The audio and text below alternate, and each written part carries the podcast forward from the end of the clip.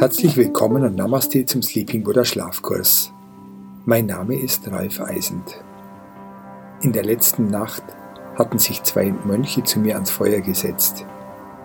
Das Brennholz reichte bis spät in die Nacht, aber morgens in der frühen Dämmerung, als die Asche nur noch glühte, war es bitterkalt.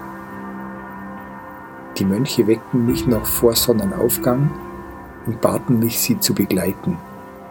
Mit steifen Gliedern packte ich meine sieben Sachen. Sie nahmen mich mit ins Bokar-Kloster. Es waren etwa sechs Stunden zu Fuß dorthin.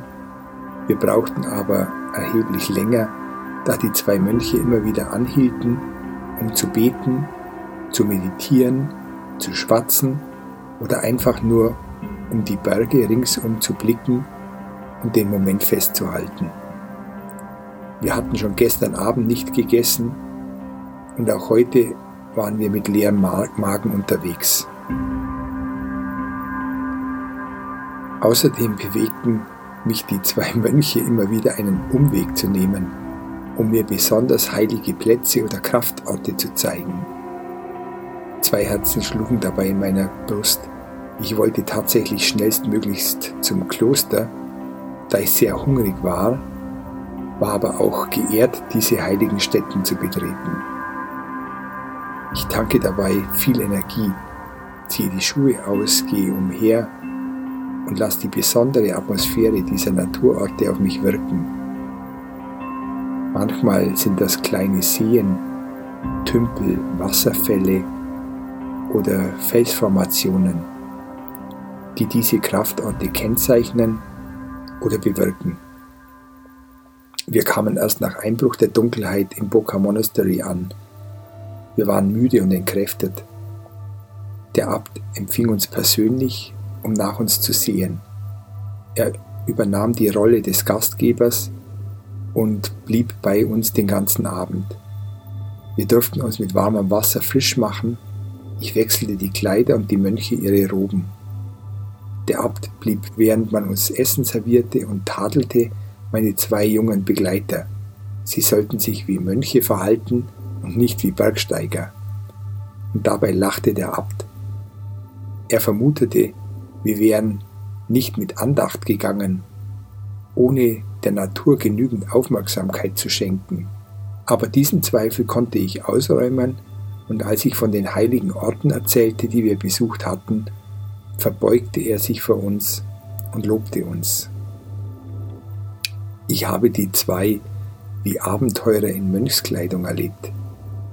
Beide gehen richtig gern in schwierigem Gelände, haben viel Geschick bei der Orientierung und in weglosem Gebiet und genießen es offenbar, sich mit hoher Ausdauer von einem schönen Ort zum anderen zu kämpfen.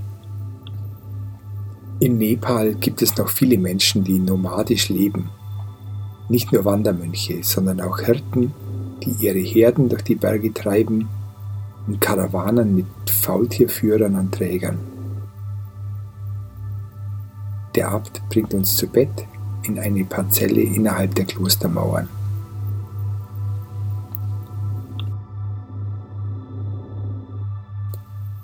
Mitgefühl spielt eine wichtige Rolle im buddhistischen Denken.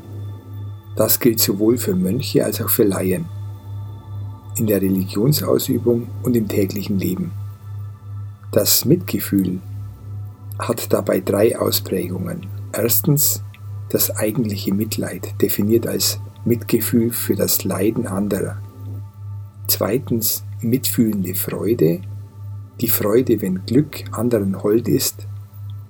Und drittens Herzensgüte, die buddhistische Tradition par excellence. Herzensgüte ist aus der Ausbildung sowohl der Mönche als auch der der Laien nicht wegzudenken. Denn für Buddhisten zählt allein die geistige Haltung, die Absicht oder Haltung und nicht die Tat selbst. Buddha wünscht sich, dass in der ganzen buddhistischen Welt Herzensgüte, Mitleid und Mitgefühl zum Vorbild für die Mitmenschlichkeit werden. Die buddhistischen Mönchsorden fundieren auf Mitmenschlichkeit. Die Orden gründen auf der Großzügigkeit der Laienanhänger und der Gläubigen. Es ist eine Symbiose. Die Gläubigen geben den Mönchen Essen und leibliche Unterstützung, während die Mönche den Gläubigen Weisheit anbieten. Die Beziehungen basieren auf einem langfristigen Austausch von Geschenken. Die Geschenke sind ganz unterschiedlicher Art, aber werden freien Herzens gegeben und durch sie werden bleibende Bindungen geknüpft. Es ist diese große Gemeinschaft, die dem Buddhismus seinen lebensnahen Erfolg schenkt. Buddhisten betrachten Herzensgüte als ein Talent, das man entwickeln kann. Es ist erlernbar wie das Geschick, mit dem ein Handwerker ein Werkstück bearbeitet und besser wird, durch Übungen in Wiederholung. Herzensgüte wird aktiv betrieben und gibt dem Einzelnen Halt in der Gesellschaft der Gebenden. Mitgefühl beginnt mit der innigen Begegnung und Berührung mit deiner eigenen Essenz. Mitgefühl und Herzensgüte beginnt in der liebevollen Achtsamkeit dir selbst gegenüber. Selbstliebe. Dazu musst du annehmen, wer du bist, ohne Bewertung, ohne Verdrängung, ohne Opferbewusstsein, ohne Vergleichen, so wie du dein geliebtes Kind annimmst, egal was es tut. Mach dir bewusst, dass du nur durch Fehler lernst. Sieh mit Vorfreude dein Potenzial, das du gerade dabei bist zu entfalten. Nur durch Ausprobieren, Hinfallen und wieder aufstehen lernt ein Kind laufen. Übe dich darin, dich selbst zu erfahren, ohne dich zu bewerten. Urteilslos wie ein Kind, das die Welt entdeckt. Meditation hilft dir, das Nichtbewerten zu üben. Die Beobachtung deines eigenen Atems bietet dir ein gutes Übungsfeld mit vielen Herausforderungen. Das ist ein Prozess, der kann am Anfang recht niederschmetternd sein, weil du dir, wie gesagt, überhaupt erst bewusst wirst, wie viel du dich bewertest und was das mit dir macht. Deswegen denke immer an das oberste Gebot. Bleib liebevoll mit dir. Übe dich in Selbstempathie. Ich kann dir aus eigener Erfahrung sagen, es lohnt sich. Es wird immer besser und das ganze Leben wird immer schöner. Mach es dir bequem, schließe die Augen und stimme dich auf deinen Atem ein. Beobachte deinen Atem, ohne zu versuchen, ihn zu verändern. Und beobachte auch, wie du dich fühlst. Atme durch die Nase ein und dann durch den Mund aus. Atme weiterhin tief und vollständig durch die Nase ein und den Mund aus. Achte beim Atmen auf den Zustand deines Körpers und wie du dich fühlst. Wo hält dein Körper Spannung? Fühlst du dich aufgedreht oder ängstlich? Wo sind deine Gedanken?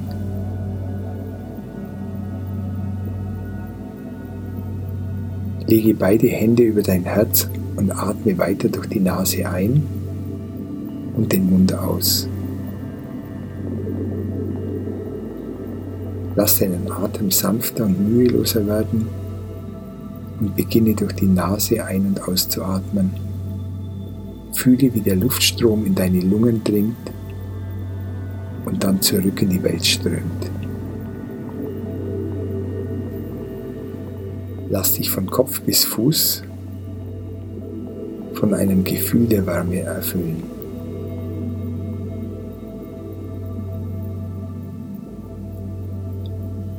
Atme noch einmal ein wieder aus. Sei freundlich und nachsichtig mit dir in der Meditation.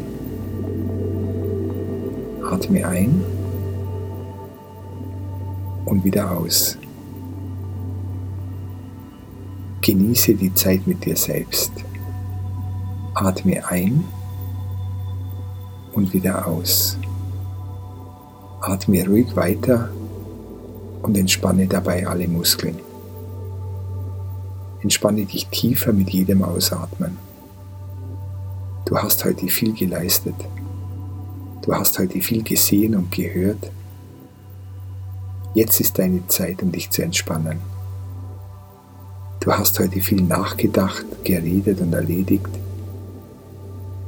Du hast dir jetzt Ruhe verdient. Du hast viel gearbeitet und bist weit gelaufen. Für heute hast du genug getan. Du kannst jetzt ruhig alle Muskeln entspannen und die Ruhe genießen.